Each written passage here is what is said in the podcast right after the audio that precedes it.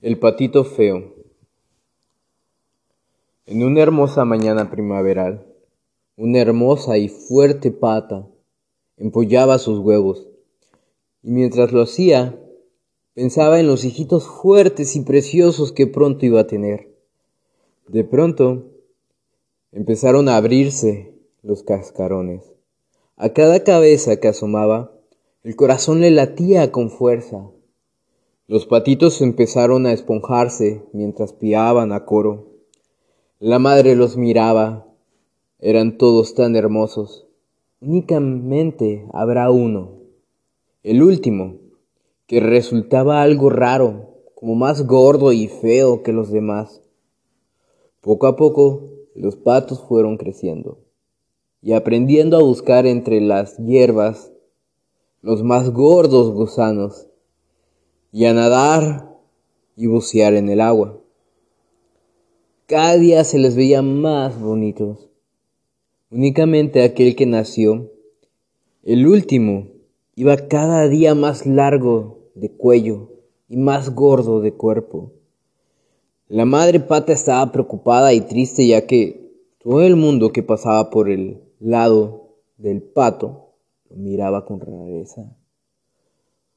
Poco a poco el vecindario lo empezó a llamar el patito feo. Y hasta sus mismos hermanos lo despreciaban porque lo veían diferente a ellos. El patito se sentía muy desgraciado, muy solo y decidido a irse de allí. Cuando todos fueron a dormir, dormir, él se escondió entre unos juncos y así emprendió un largo camino hasta que, de pronto, vio un molino y una hermosa joven echando trigo a las gallinas. Él se acercó con recelo y, él, y al ver que todos callaban, decidió quedarse allí a vivir. Pero al poco tiempo, todos empezaron a llamarle patito feo, pato gordo, e incluso el gallo lo maltrataba.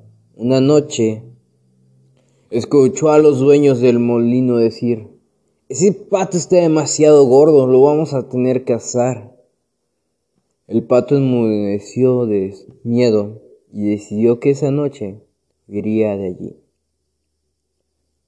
Durante todo el invierno estuvo deambulando de un sitio para otro sin encontrar dónde vivir ni con quién. Cuando llegó por fin la primavera, el pato, salido de su cobijo para pasear, de pronto vio a unos hermosos cisnes blancos, de cuello largo, y el patito decidió acercarse a ellos. Los cisnes, al verlos, se alegraron, y el pato se quedó un poco asombrado, ya que nadie nunca se había alegrado de verlo. Todos los cisnes lo rodearon y lo aceptaron desde un primer momento. Él no sabía qué le estaba pasando. De pronto miró al agua del lago y fue así como al ver su sombra descubrió, descubrió que era un precioso cisne más. Desde entonces vivió feliz y muy querido con su nueva familia. Este cuento es un clásico contemporáneo escrito por Hans Christian Andersen, un escritor y poeta danés, como ustedes lo escucharon, sobre un patito particularmente grande, torpe y feo, al cual sus hermanitos empezaban a mostrarle a molestarle por lo feo que era. Y al crecer, se convierte en un bello cisne.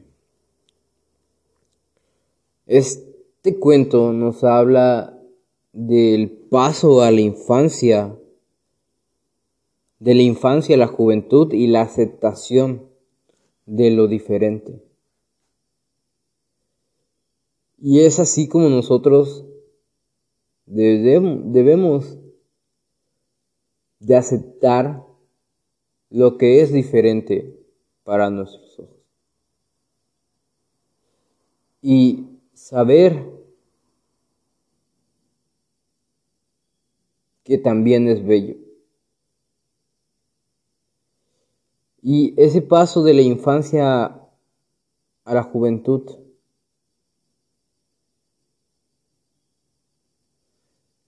muy difícil, pero precioso, cuando saben hacerlo.